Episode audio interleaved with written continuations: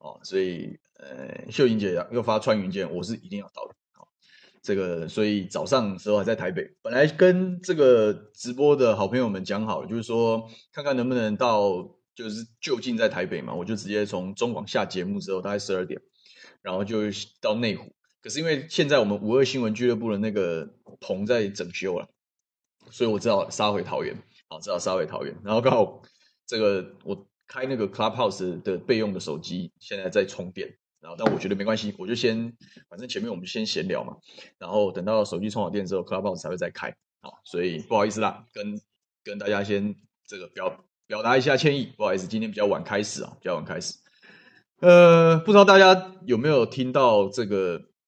中广的节目了，如果有听到的话，就可能会一点点重复，可能因为很难呢。这一个早上，我本来期待周末有有趣的事情，结果好像没有，大家就就是平平顺顺的看了奥运的闭幕，然后就就就这样，然后我就想说，天哪，又要没梗了，真的受不了。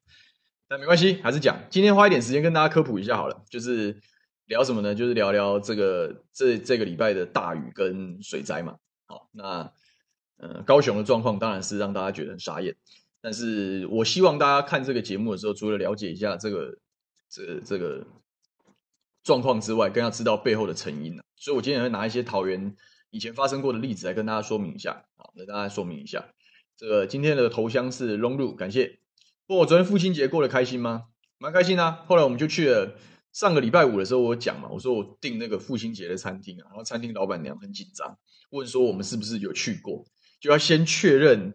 确认你是熟客这样的一个身份，然后才能才敢敢跟你讲实情是什么？实情是什么呢？就是你是现在大家防疫要放隔板，那吃桌菜的地方怎么放呢？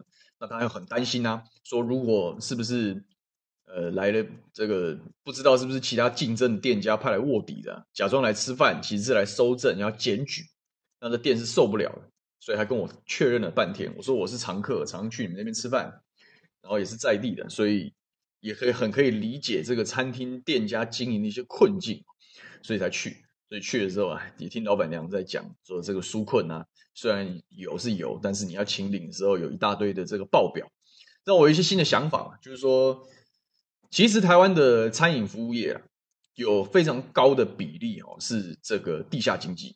所谓地下经济的意思是说，它不一定像我们传统认知的这些公司行号这样有那么完整的，比如说逐月的这个财务报表，它可能就是老板娘自己简单的手账之类的，大体记一下这个现金流的进出，但它并当然不不能符合这个正式的这个企业的这种财务报表这种标准。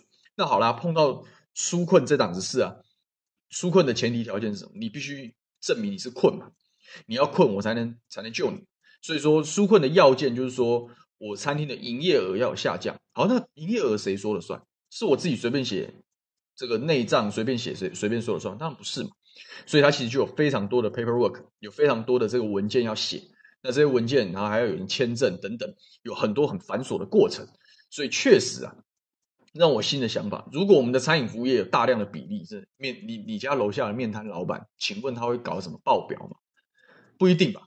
不一定嘛，他可能因为现在劳动劳动基准法是越来越那个，大家观念越来越普及，所以好，可能他的团队都会保劳健保，这倒没有问题。但是你说，你的企业要随时做这个什么出入账，然后逐月做，甚至逐年来做，真的有这么简单吗？大概很难啊，大概很难，所以他就很辛苦，就说请了半天，花了很多的精力去把报表写出来，然后领那个纾困，然后也只有一次，那这一次性到底能不能继续撑下去也不晓得。我们订的那间餐厅运气还比较好，就是那个店面是他自己的，就是他他至少自己说，就他没有店租压力。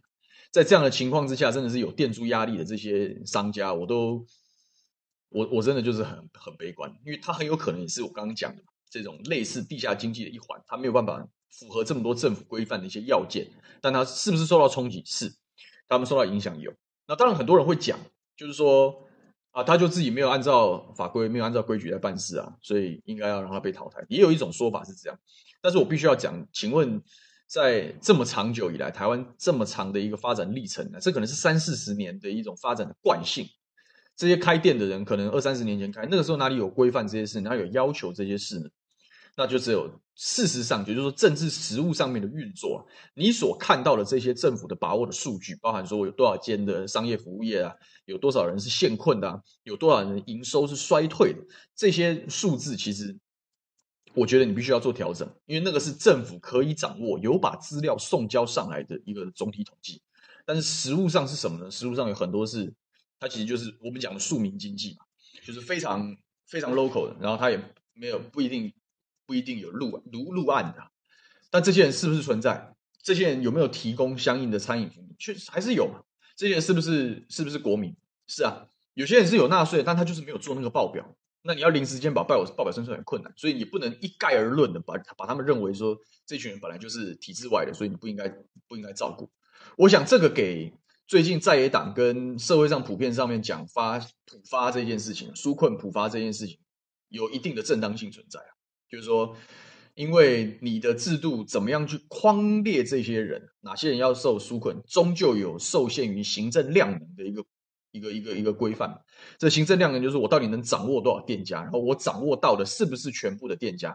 显然跟这个大家在社会上实际上的一些一些经验是有大的落差的。所以确实，我觉得我现在心态稍微开放一点，我是觉得我当然没有讲说要到全民普发，因为我之前也举过例子，如果我们大家谈纾困就要全民普发，其实你认真说起来，这几个月制造业的人受影响，那就没有啊，顶多就是居家上班嘛。但居家上班有没有因为这样子？没有领薪水，当然很少吧。能够清楚的看到这个，我们 Clubhouse 已经开了，我先提醒一下，就是能够清楚的看到这些受到影响，大概还是服务业为主。所以我觉得应该是选定服务业，然后针对服务业普发，普发就直接发现金，那个是纾困，不是振兴。那你振兴是等到确定疫情完全结束，然后大家可以恢复正常生活。或者是说，你有某一些条件，你可以大胆解封，以至于我们现在要求全部人要恢复正常生活的时候，你再来推推你的什么几倍券，这个政策逻辑这样才比较说得通。但不管怎么样，虽然听了一些老板的一些这个哀叹，但是我想这就是工作一部分。那父亲节有没有开心？我想还是不错的，还是不错的，也蛮轻松的。这周末我算是有休息到，有休息到。我这个礼拜一一开始啊，这个新的一周一开始就很很硬，因为你知道秀玲姐是很厉害的主持人。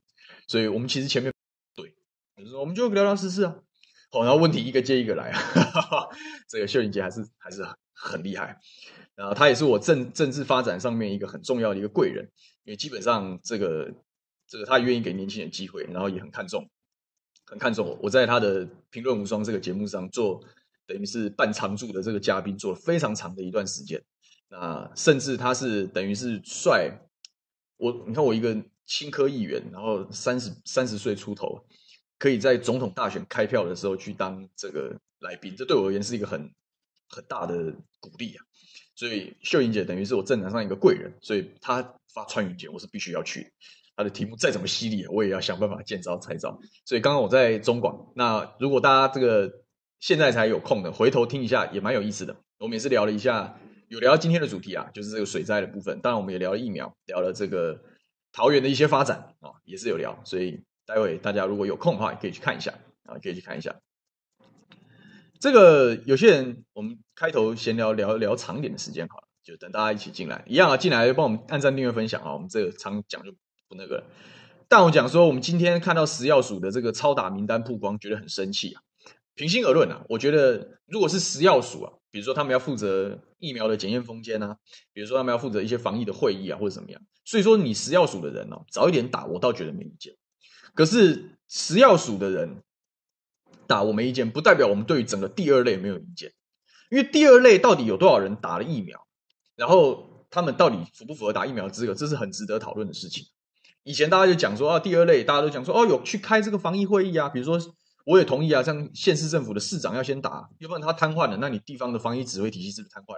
各地的卫生局的同仁都要先打。当然呢、他们去做疫调啊，他们要这个又要跑医院，又要跑，又要又要负责防疫，又要调度，他们也应该先打。这我都非常同意。只要是跟防疫有关的，谁要先打，我想大家都不会有太多意见。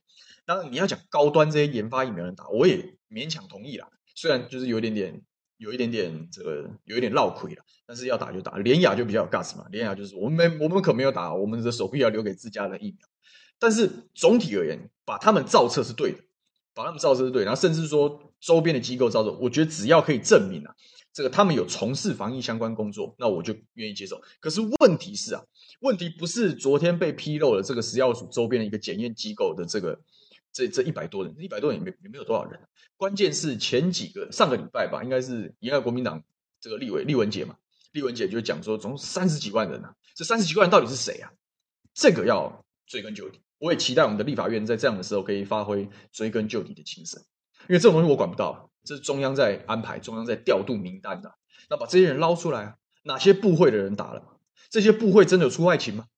还是你就是内勤？你如果只是坐办公室，你在做的是别的事情，比如说你在搞的是，比如说盖停车场或什么，跟官方一批事啊，那你为什么可以打呢？这种人就要把他抓抓出来，就要把他抓抓出来啊，而不是有一掉在小的里面，然后把大的东西忘掉。但是这三十几万人到底在哪里呢？我们就要逼中央政府啊，这个讲清楚、说明白。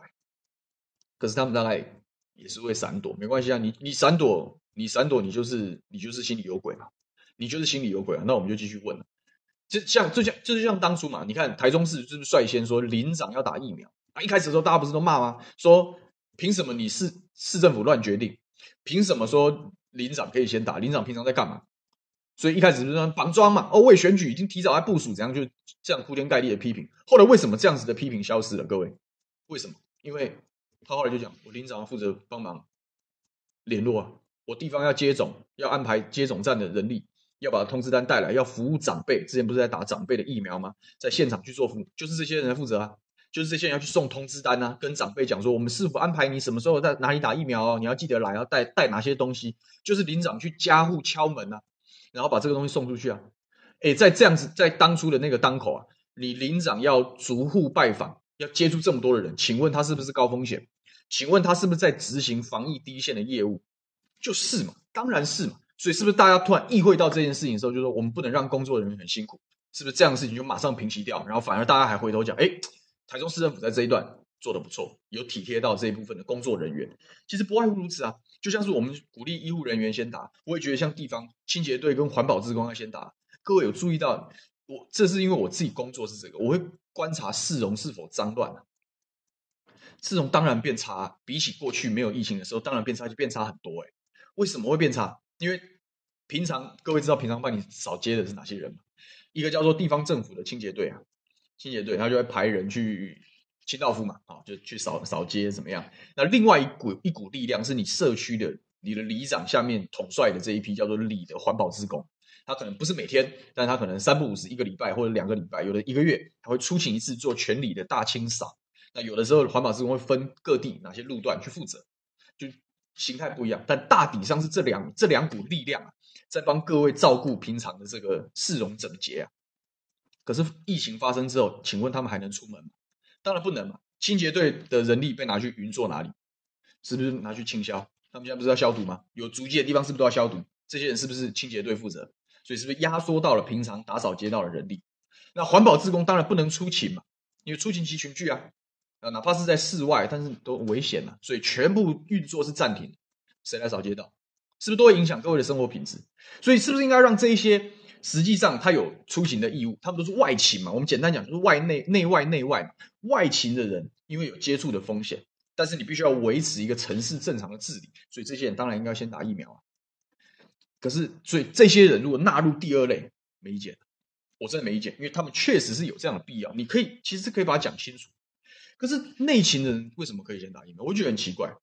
你内勤的人平常坐办公室啊，去啊。这个在市政府里面上班，你可能收发公文，你做一些别的业务啊，你不需要到第一线去啊。你不需要到第一线去的时候，你为什么可以先打疫苗？如果你在市府上班，你第一线内勤，你就可以先打疫苗。那请问上班族为什么不能先打疫苗？性性质上是一样的。所以真正应该要好好抓的是这第二类，到底到底哪些人打？就像是金管会有没有？一开始打都被揪出来痛屌一顿之后，后面就不敢再打，就是如此啊。因为有太多人是见不得光的。太多人是见不得光，所以，所以这个我是希望大家好好追究了，希望好好追究了。那就是这个是立法院的工作，希望立立法委员加油，立法委员加油，要继续继续追，继续打，啊。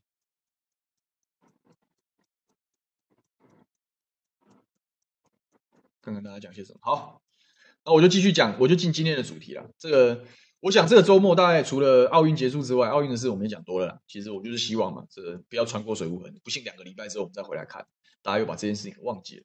但是另外一个是你，你体育政策的成败啊，不是选手，不是选手而已。我不要讲不是选手，这样太过分。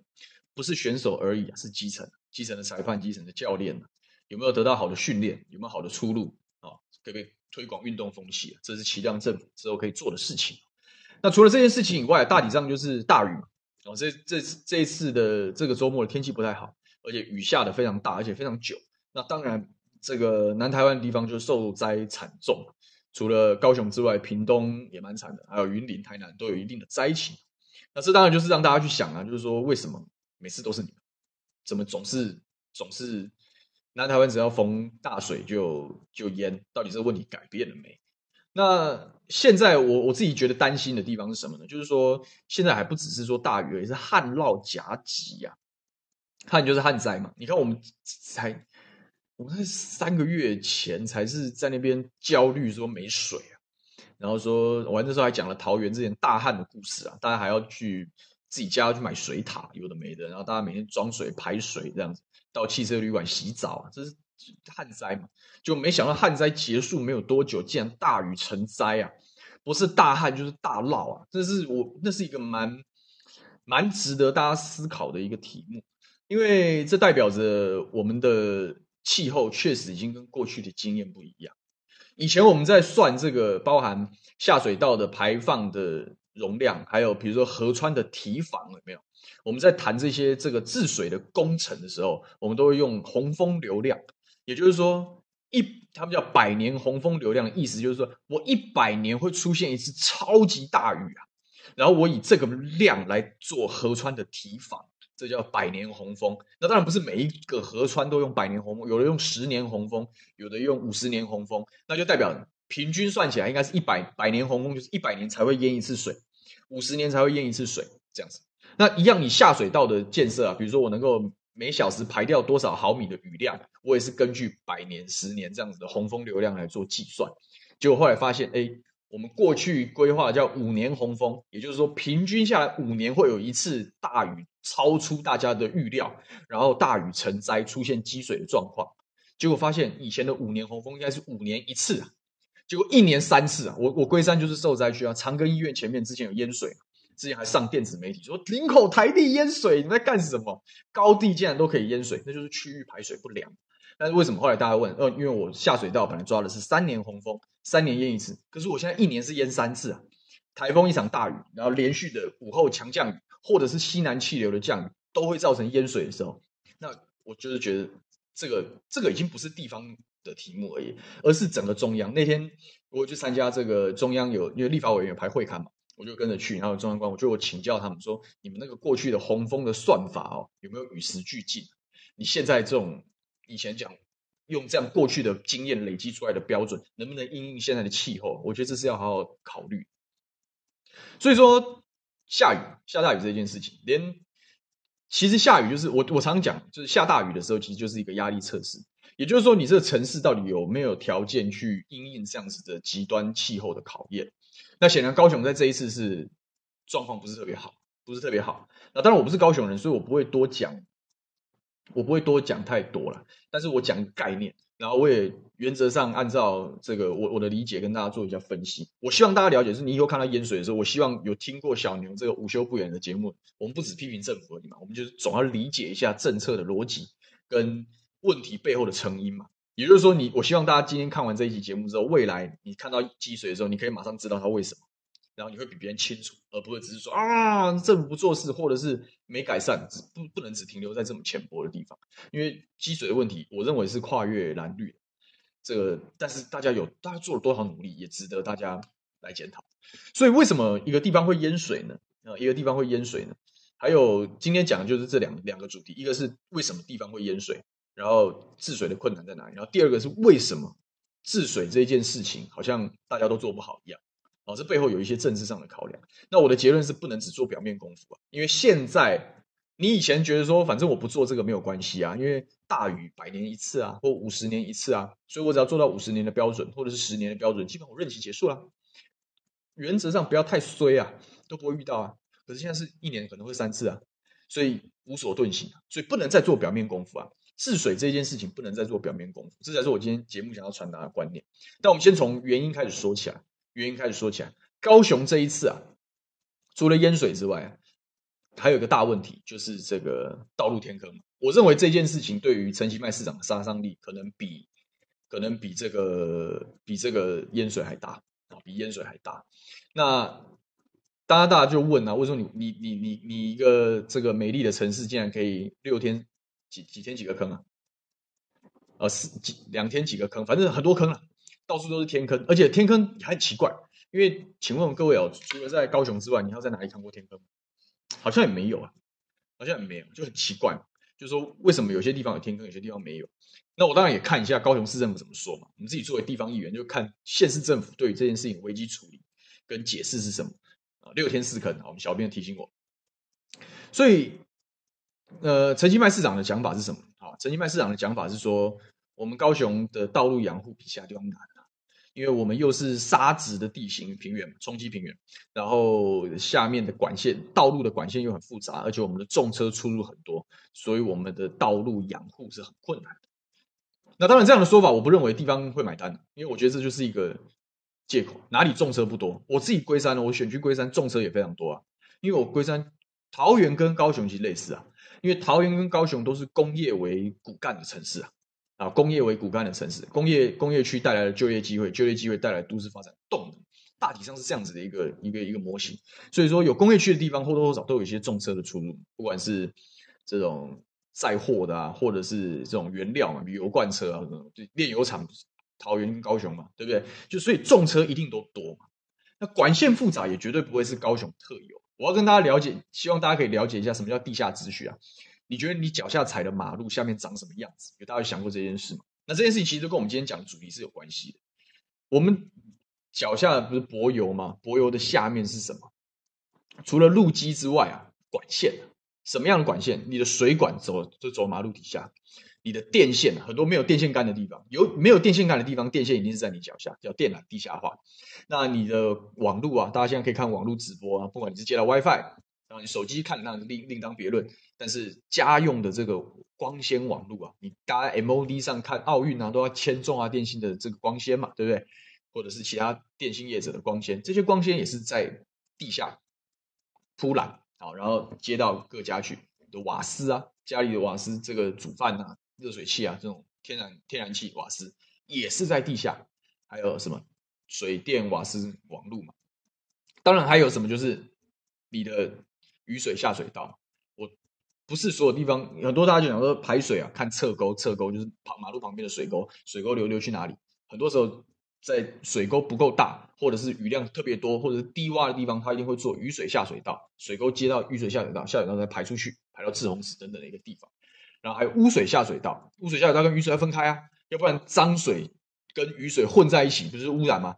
所以污与污会分离，所以独立的污水下水道。所以你可以看到一条马路下面有一大堆有的没的东西啊，一大堆有的没的东西，而且它的复杂程度确实是超过想象的。因为以前的时代是像新的从化区啊。新的都市开发区，它都会规定，然后我下面就留一个空间，然后电线在这边，水管在这边，光纤在这边，他们叫共同管沟啊，就是说所有的线路一起走，这样子以后啊，要修要比较不会常挖马路，比较不会常挖马路。可是古古代发展起来的城市有没有这种东西？没有这种东西啊，以前就是，哎，我要铺电线了哦，然后政政府说好，因为大家要用电，所以他就把路挖开，电线埋进去。哦，我要拉瓦斯管了，我要拉光纤，都一样，所以。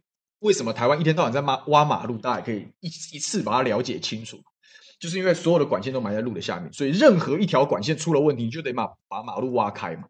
所以你才会说，为什么台湾台湾的马路像坑坑洞洞？那当然，修补的技术不佳跟用料不确实，那就是另外一个故事。那以后再说。但确实管线很复杂。我龟山啊，之前龟山工业区跟桃园衔接的一条中山东路的这个马路的这个重大的一个路口。当初就是做什么？因为龟山工业区是龟山相对低洼的地方，所以过去一段时间是常常会淹水的。那为了要解决淹水的问题，他就要做雨水下水道啊，做大排，不要让它从水沟因为会满出来，所以要做大排，那个管径都超过一个人的那个高度那种大排。为了做大排，你是不是要把路挖开，然后把大排放进去，逐段逐段的去做？结果做到一个路口啊，马路的交叉口的时候，他发现这个问题是是复杂是困难的，是远远超过想象。他把那个洞挖开之后，发现哎，这边怎么有一条图上面没有的的的路线？那是什么玩意儿？你看，哇，水管。然后好不容易跟这个水公司协调好了，哦，不然一下呢，再往下，终于可以再往下，怎么又一条？哦，瓦斯。这样子的状况，大概重复了七八次啊。后来发现，这些铺管线的都没有规划，也没有做图啊。所以你你你你城市的你连市政府自己都不知道马路下面有什么东西，就发现有七八条这种不同的管线，然后有高有低，错综复杂，卡在那个地方。就那个坑，你知道吗？为了要做大牌的那一个坑啊，那个坑放了一年多啊，那个工程就展延延期延期又延期，放了一年多，然后被大家骂到一个不行啊，因为那是路口哎。所以那个地方塞车塞了快一年，这就是现实。确实，它是一个很难的一件事情，管线很复杂。所以，然后这也是这个过去都市计划没有很完整的一个成科，一个成科。因为以前就是随便啦，没关系啦，反正就这样。你你这样，我也这样，都没有规划，没有整理，所以它很难呐，它很难呐。所以确实管线复杂，但是管线复杂只有高雄特有吗？没有啊。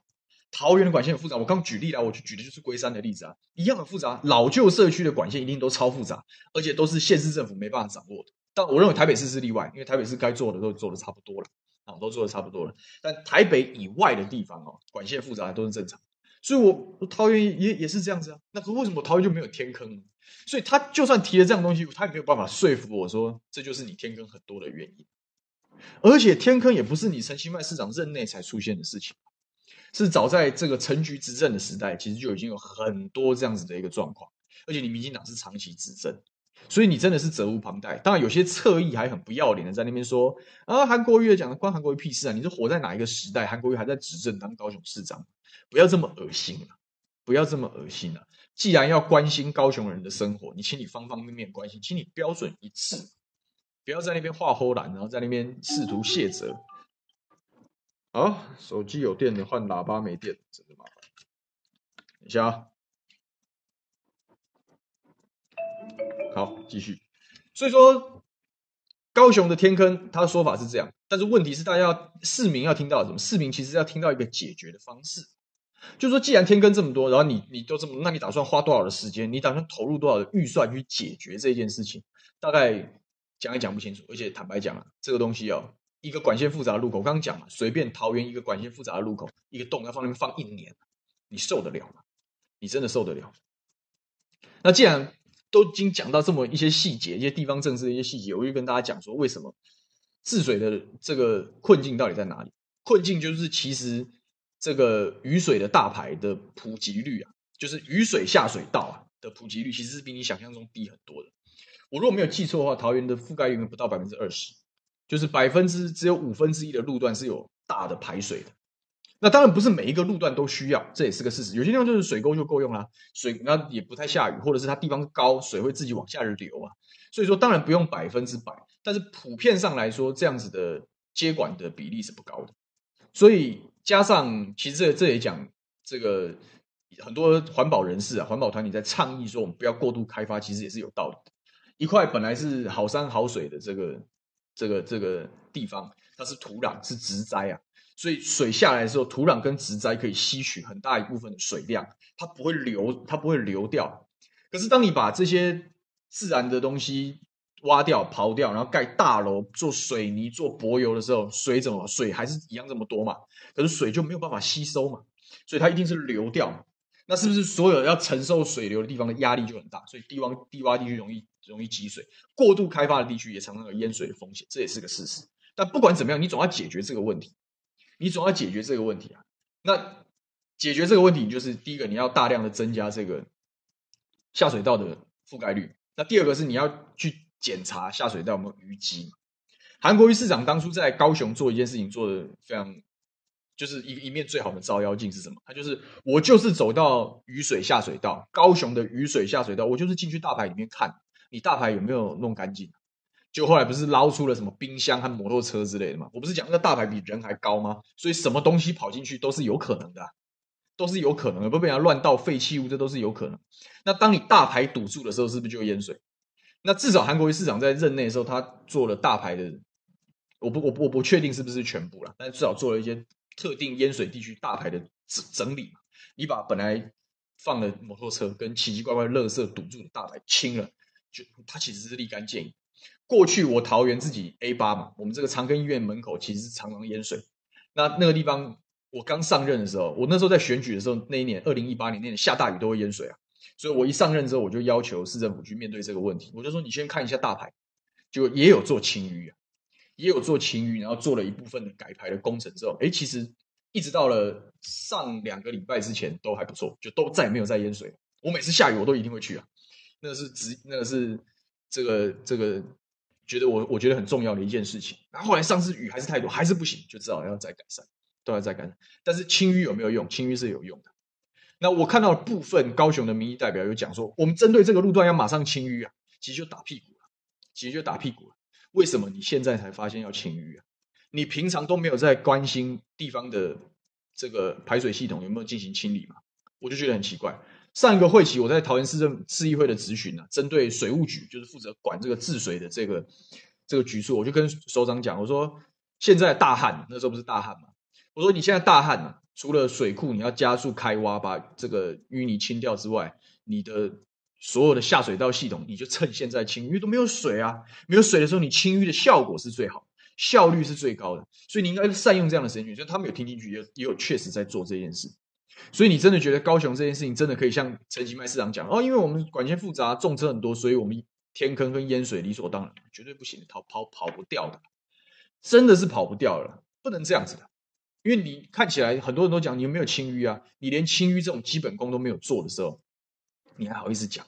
很多时候是你淤也清了，呃，确实像上次 A 八，很多人就问说是不是水沟没有清淤？我们都有特别去看，没有，水沟很干净，非常干净。那实在是雨真的太多了。那我们现有的他那边的雨水下水道的系统就是三年洪峰，所以他现在讲说我们要加大，要变成五年洪峰，因为人越来越多啦，没办法的事情啊。这种人为的政策你总是要介入的。要不然你的生活品质是不会改善的，所以说这个南台湾地区的淹水其实大体上不会不出这几个。第一个是第一个是下水道的养护没有做好，就是可能里面有淤积你没有发现，但我认为这个是最简单的，因为你就派人去清淤就好。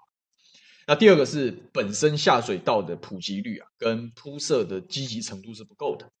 那当然这个是就跟我这个标题有相关，为什么很难铺啊？因为确实啊，那要把路挖开啊。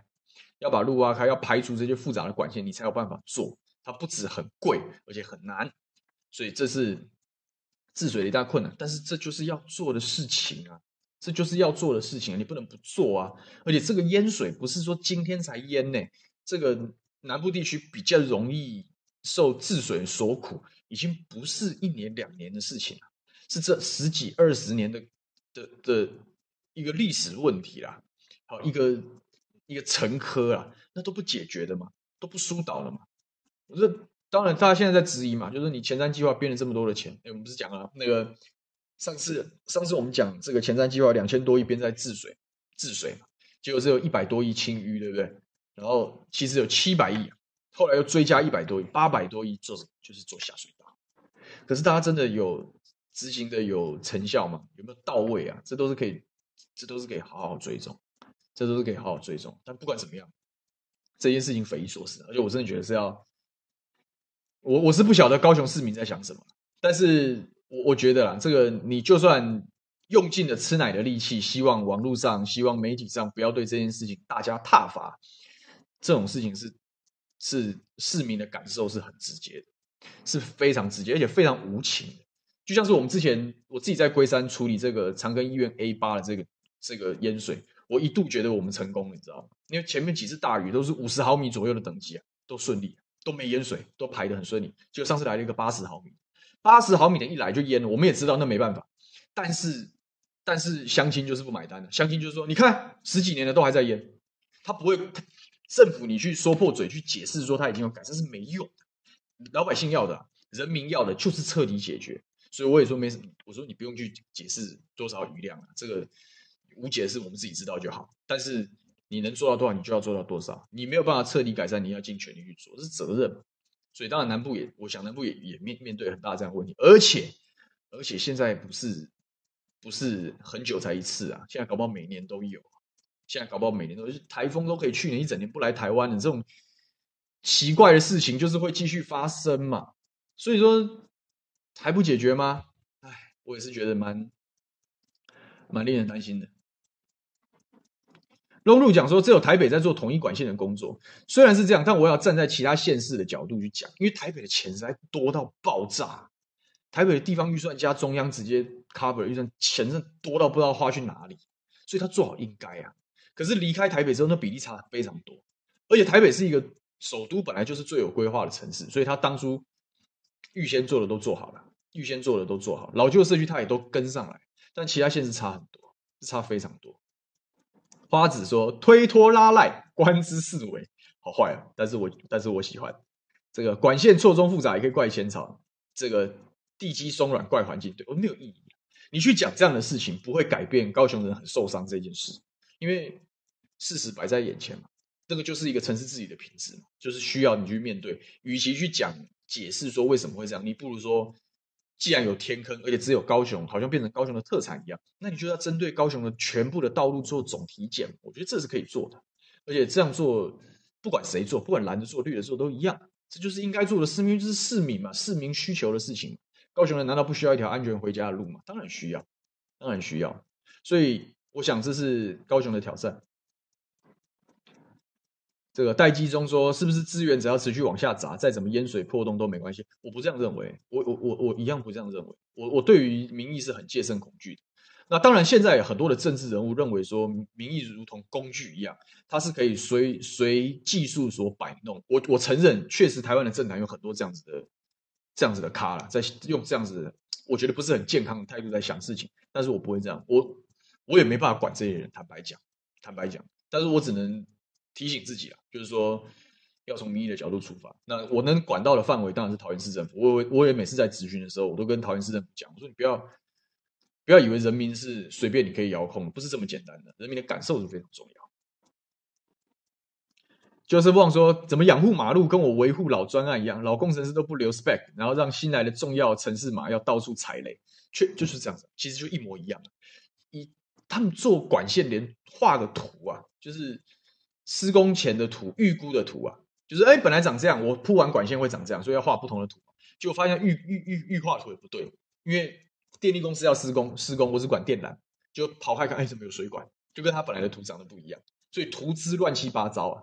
然后会不会照实画完工图？我也不觉得会，因为你前面你既然前面图资是乱七八糟的，你施工的时候就不可能按照你本来的规划进行，所以你完工图也对不起来，所以。所以就是乱七八糟，所以它确实是个共业，然后也需要投入大量的资源跟精力来解决。好，Tina Q，Tina Q 讲的就是我接下来下一趴要跟大家讲说，马路下的东西没人看，所以他们不傻，很清楚啊。Daniel John 讲说找理由淡化责任罢了。这龙如讲说陈其迈理应对高雄非常了解啊，但是为什么不好好解决问题呢？对不对？所以。那我们网友讲说下水道那时候听说还有床垫，没错。哎，就是这样子。但是也这个朱淑端是我们高雄好朋友，他说没救了，高雄也不要没救了，就是，呃，要行动起来了，表达你的不满，表达你的不满，要求你的民意代表，高雄还是有很多国民党的议员嘛，要求他们对这件事情全力炮轰，我觉得都很合理啊，都很合理。Josh 石佩志说：“民进党用一切手段夺回高雄执政权，为了什么？就是为了继续搞开发，服务利益集团。可以去查联勤二零五兵工厂土地开发，后面牵扯的利益有多大？后面又规划莲池潭公有绿地要重新变更。哎，这其实哦，各地都是一样。这个就是地方政府哦，地方政治为什么需要更多人关注的原因？因为地方政治的发财的门路其实就是土地。”我可以改变土地的地目啊，然后让一块没有价值的土地突然变得很有价值，然后总是有些人可以先知道这样的讯息，所以就可以提早入场，就像股票的内线交易一样。不过它就是个土地的内线交易，这就是地方政政治的生意啊。所以大家如果不关心地方政治，不去了解政策脉络的时候，就是让这群人为所欲为啊。那当然，我们现在很很多人会关心中央政治，但是中央政治是离你很远的，地方政治才是你身边发生的事情啊。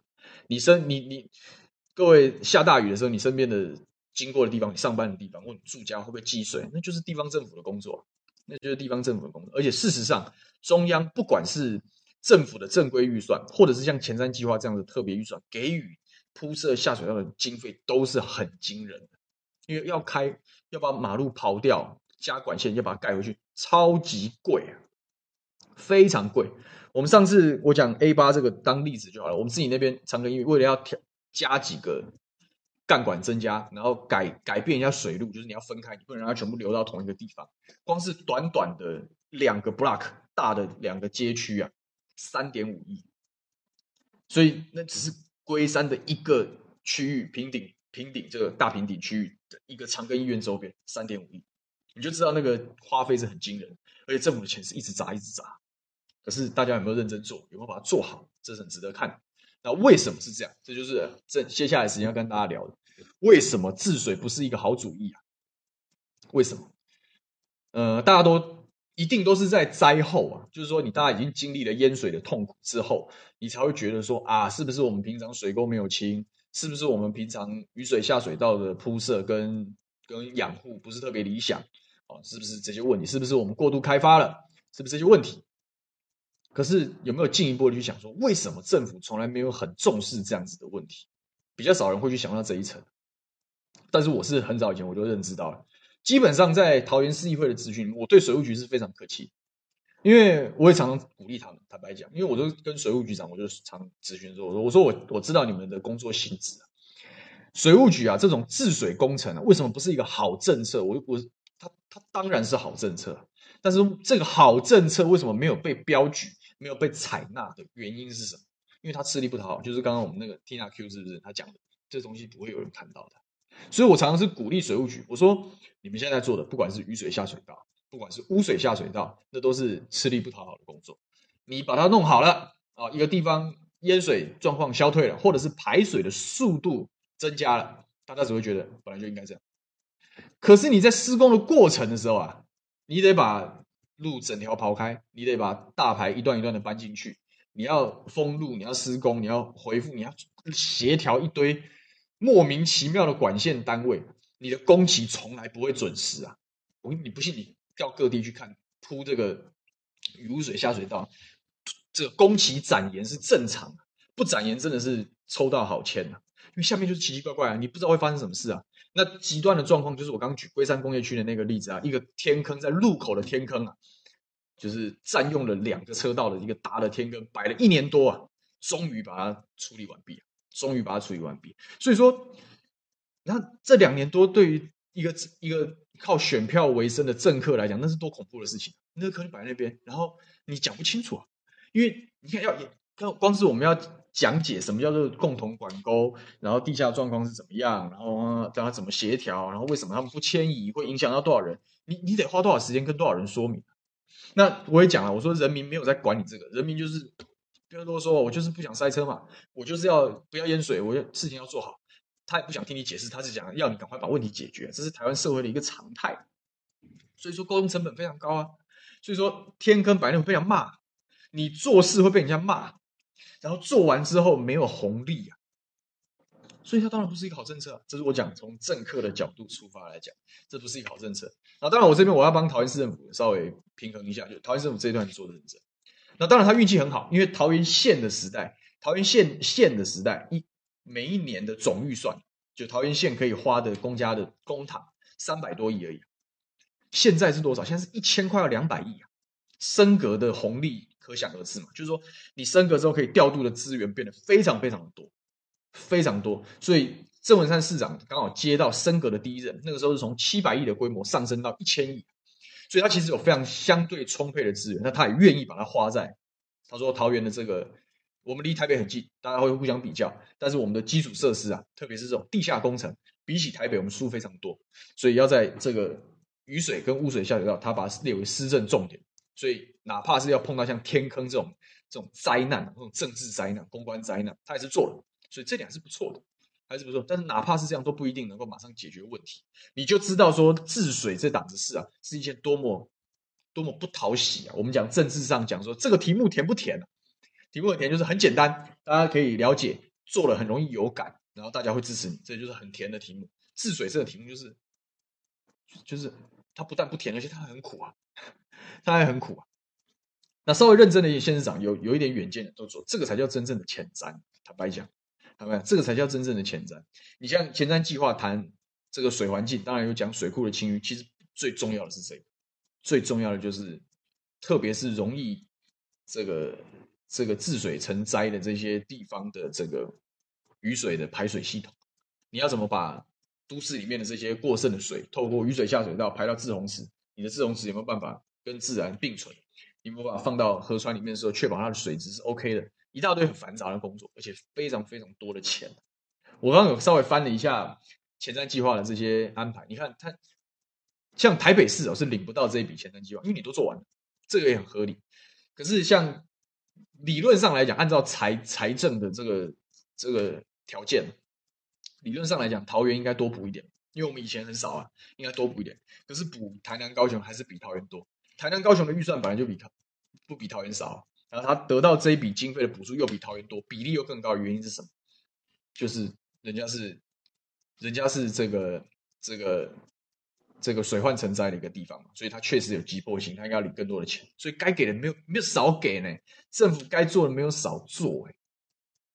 可是你现在看起来是没有什么。像样的成果，现在看起来是没有什么像样的成果，而且我也不认为，因为这是一件很违反县市首长这个治理的人性的一个政策，所以我觉得这一场大雨哦，把陈其迈市长打回原形。当然，前一段时间他的民意调查非常好，就是说好像跟相比啊，他们就讲说啊，是不是这个麦呃这个麦上灿下，这个太子又要再被废了之类，就是有一些比较。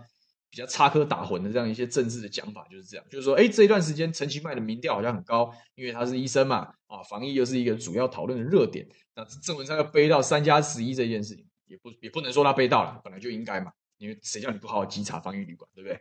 就是反正三加十一他被认为是重要的一个破口嘛。然后桃园的疫情状况，因为离双北比较近，所以比起高雄来说稍微严峻一些，所以啊，桃园郑文灿市长民调就没有起色，或者是他的声望跟信任度遇到了一些瓶颈。好像哦，是不是哦？这个这个接班人看起来，我们讲的是这个赖灿之争还太早啦，不能小看陈其迈的角色啊。而且人家的历练比较完整啊，做过行政院副院长，有的没的，就是讲一些这样子的事情。可是我认为这一场大雨之后又都不一样，因为这一场大雨就是最好的试金石嘛。你宣称韩国瑜很烂，我们必须把它换下来。我把好像高雄人非得要你民进党执政不可一样。那既然你执政了，你也宣誓你两年要当四年。那你对于水患的问题，你对于马路的问题，你有没有把它列为市政重点？好歹韩国瑜，大家笑他是这草包，然后呛他说对高雄人说话不算话，这没办法。但是好歹他至少做最基本的嘛，就是不要淹水，马路品质好一点，人家至少有明确的这种有明确的方向，然后也确实拿出了一点成绩。当然不不，他的时间是不足以改扭转整个局势的，但是。我想啊，这个这就是政治上最后大家时间会还给大家公道的一个最好的例子。好了，这是今天要跟大家聊聊了，剩下时间跟大家闲扯好了。因为最近实在也没什么事，最近实在也没什么事，所以小美，我们的板手说下雨下到要长菇菇了。小美住哪边呢、啊？你也是南南台湾吗？南台湾现在好像还在下雨，希望不要有不要有事情。龙路讲说，重点是水要排得快、退得快才行。对，这个其实是有有刚刚我们讲的一些基本概念，就是说水从水沟排到下水道，然后下水道进到滞洪池，或者是下水道放放流到这个溪流。有有这样的观念之后，你才能判断，就是说我我我一个区域的排水能力，其实不只是看说会不会淹水而已，而是看说我的我能够在多短的时间内消化掉多少的水量。所以确实退水退得很快。那像我们在长庚医院这一个周边，之前做过改善工程，说退水退比平常快非常多。以前淹水是要用抽水机啊，以前下这个大雨等级就会淹水，现在是要下到豪大雨才会淹水。然后以前下大雨就要用抽水机，现在不用抽水机它就排得掉，所以它有改善。但是对人民来讲，人民的标准是没有极限的，而且对政府严格刚好而已啊，这也是我一直在鼓吹的。所以就还是要往上走。但是确实这个观念是对的，水要排得快，退得快，所以这个是这个是很重要的。这是蛮重要。张瑞智讲说，有些地方就是会淹，所以很难彻底解决。但是要转变成淹水如何应变，这观念也是没错的。像我们上次长庚医院这边淹水的时候，这次的淹水跟过去不一样。第一个水量特别多，第二个是连因为它的水路是从长庚医院，然后沿着工山工业区一路排到这个我们的乐善地区啊，这这个的滞洪池，可是其实整段都是淹水的，连乐善滞洪池旁边都淹水，所以。第一个是滞洪池的水量调节没有做好，你没有预先放水；第二个是你你的大排进滞洪池的管径是不够的，所以这些都是要随着经验去做调整的事情，这也是我们要求。所以淹水的应变措施，比如说滞洪池预先放水啦，比如说在易淹水的地方去做集水井啊等等，还有这个汛期啊，大家讲旱汛旱汛嘛，汛就是容易淹水的时候，汛期前的全面清淤啊，跟下水道的渐减啊，这些都是应变工程，这也是没错的。Ben 讲说，民进党着重大部分都是表面看得到的富丽堂皇，但是基础工程看不到了，就是不太会做，这就是政客。我想啊，这样子的标准不是只是要求民进党而已，就是不管谁执政啊，你要去看他的这个治理是不是有远见的，能不能可长可久的，其实就是看这些吃力不讨好的工作，他们有没有认真去做，有没有认真去做。那这个议员有没有认真去问？我觉得这也是很好的一个一个检验。这个嘉玲，嘉玲说，我们如果去脸书抗议，可能会被围剿。围剿没关系啊，因为当然每一个政坛政治人物都有一些这个网络亲卫队嘛，啊，这是难免的。但是这不代表你不用，你你会要因为这样就放弃发声的权利，你就把话讲出来就好了。那他们怎么回，你也不用跟他们论个高下，你就说我们需要问题解决。就像当初啊，大家不是没有疫苗可以打嘛，现在其实也没有疫苗可以打，但是大家都没有疫苗可以打的时候，是不是大家拼命去？去各个民意代表也好，去县市首长，甚至到总统脸书，就说给我 BNT，是不是就是聚沙成塔这样子的民意压力，让这些政客能够认清现实，然后做正确的决定？所以这件事情同理啊，也是同理啊，就是哪怕你一开始会被围剿，那个我讲滚雪球，雪球一开始小小颗，你大家觉得没什么，可是越越滚越大颗。可是如果你大家都很害怕，说我害怕被围剿，我害怕被被酸，或者是。怎么样的时候，然后你就不发声的时候，你就滚不起来啊！现在的困境就是如此嘛，就是说我们很多地方确实民进党政府做的不好，但是大家不敢讲，因为沉默螺旋嘛，因为寒蝉效应，他不希望让让大家听到有反对政府的声音，所以他一定前段他就要把你把你施压，把你压掉。但是有用吗？我跟你讲没用，因为第一感受是感受，第二个只要一两个人愿意当这个这个冲锋的，很多人会跟上来，很多人会跟上来的，所以还是要讲。还是要讲，就是被围剿就被围剿，有什么关系？他们在键盘上嘴嘴半天，各位也不会少一块肉，所以还是要行动起来。那如果你担心说网络上就会被围剿，你找市议员澄清也蛮好的，对不对？你就找市议员澄清，就制造压力给他，也不也不是坏事啊。因为本来就是市民的问题就要解决啊，这就是议员的工作嘛，对不对？郑慧兰说：“不专业领导市政啊，这才是民进党最想要的人才，因为可以跟互利跟。”这些官员可以互利共生，可以捞钱，还可以合法抽佣买买票。只能说，这就是要靠社会的力量去制约了。如果我们还是都选给这样子的人的话，他就是会如此的无法无天。那大家把它看清楚来，看清楚。而这一次高雄人，这个应该有蛮多人怀念李四川。我们不要讲韩国瑜，这些选的人争议都很多嘛。我们讲李四川，这个我们有时候选举啊，特别是选举行政权的人，总统也好，这个这个地方县市首长也好。我们要看他的团队长什么样子，他团队有没有一些非常能干的官僚，有没有认真做事的官僚，有没有这个很有风骨，然后不怕勇于认识，不怕得罪人的官僚，这是很重要的一个指标。以后大家都可以看，然后你发现哦，如果这个选上一个人，他虽然形象很好，但他其实背后是一个团伙，然后是来是来赚钱的，是来做生意的，那下一次就眼睛要擦亮来啊，眼睛要擦亮来。所以就是这样，看看。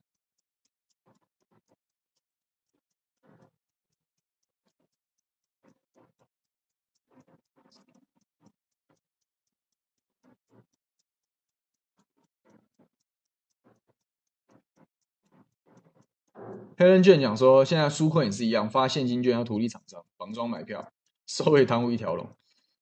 哎，我是觉得发券啊，如果是这个中央发券的话，要图利厂商的程度可能没有那么高了，因为那个是那个是相对值。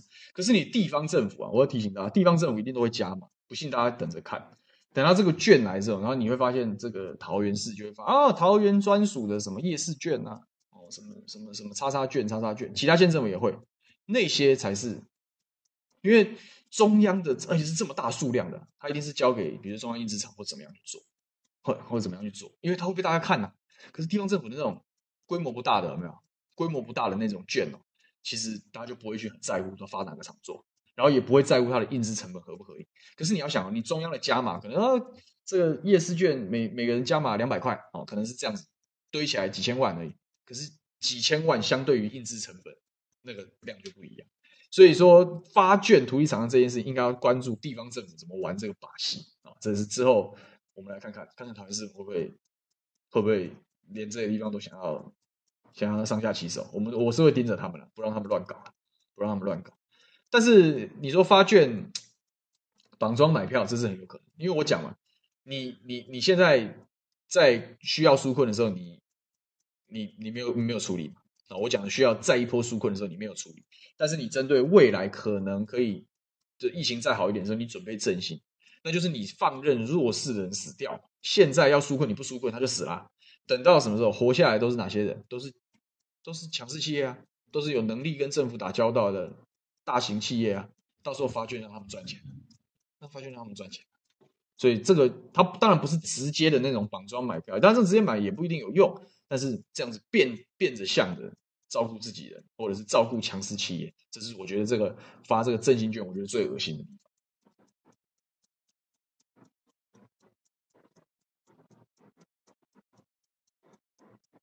方。好，看看。刘正义，哎，是我们龟山的好朋友嘛？说寿山那边下大雨很可怕，像土石流一样，万寿路会淹水。你要不要跟我讲一下是哪一个路段？我要去看一下，我要去看一下。这个就一样嘛。我们看我们碰到一个淹水路段，就是第一个我一定先看侧沟有没有清，第二个就看有没有雨水下水道，然后第三个才会看说雨量或怎么样再来做测算。我们如果有有这个问题要跟我们讲，然后让我们找水务局一起去会勘，啊，去帮忙解决。莉莉胜说：“我家的邻居是民进党支持者。他说我是家庭主妇，不用打疫苗，因为接触人有限，应该要把疫苗留给上班族。买不到疫苗都是中共害的，高端也是被国民党污名化。当然，这样子的人一定存在的。就是说，民进党的这个一连串的宣传攻势有没有影响一部分的认知？绝对有啊！宣传无效，哪里谁还宣传呢？宣传当然有效啊，当然有效啊。但是就是因为宣传有效，所以你不能你不能不置疑此啊。如果这位支持者他还是算是。”理性可以讨论，你就跟他讨论。如果不管怎么样，他都是用这种标签式的、跳针式的说法跟你回应的时候，那就不要讨论。我觉得也没关系，因为我们要去找可以被沟通、可以被说服的对象，再来花时间跟他讨论。我觉得这样比较健康，这样比较健康。那他的宣传，他有他的宣传攻势嘛？那我们既然作为监督政府的这一方，我们总要有我们的反制措施。那我们的反制措施就是找这些人把话讲清楚，把话讲清楚。好了，时间差不多了。啊，时间差不多了，今天就就这样咯，就这样咯。反正你每个礼拜都有很多时间可以聊天嘛，好不好？现在两点五分，不知道今天疫情的走向怎么样，也不知道疫苗怎么样。现在希望疫苗多来一点。这莫德纳大概，唉，既然既然台美友好，为什么不开口吹一下？对不对？日本不就跟美国吹了吗？对不对？你说认真讲说，在从霸权的角度，大家都是美国的小老弟，对不对？台台湾、日本都是小老弟，那小老弟也可以开口啊，对不对？那当然，理论上外交上讲盟邦是对等，那更可以开口。可是为什么日本开口就来六百万剂辉瑞啊？承诺加速啊？这表示其实这个东西是要得到的，其实是可以讲，不是不能讲。那你为什么不讲呢？哎，不知道，不知道。好了，不管怎么样。万寿路一段，好，我来来工作吧，来工作吧。好了，不管怎么样，反正今天就先这样吧。然后我们就礼拜三中午十二点再见了，呃，一点，不好意思，下午一点再见哦。这个我是桃园市议员刘雨婷，呃，礼拜三午休不演了，下次再见，拜拜。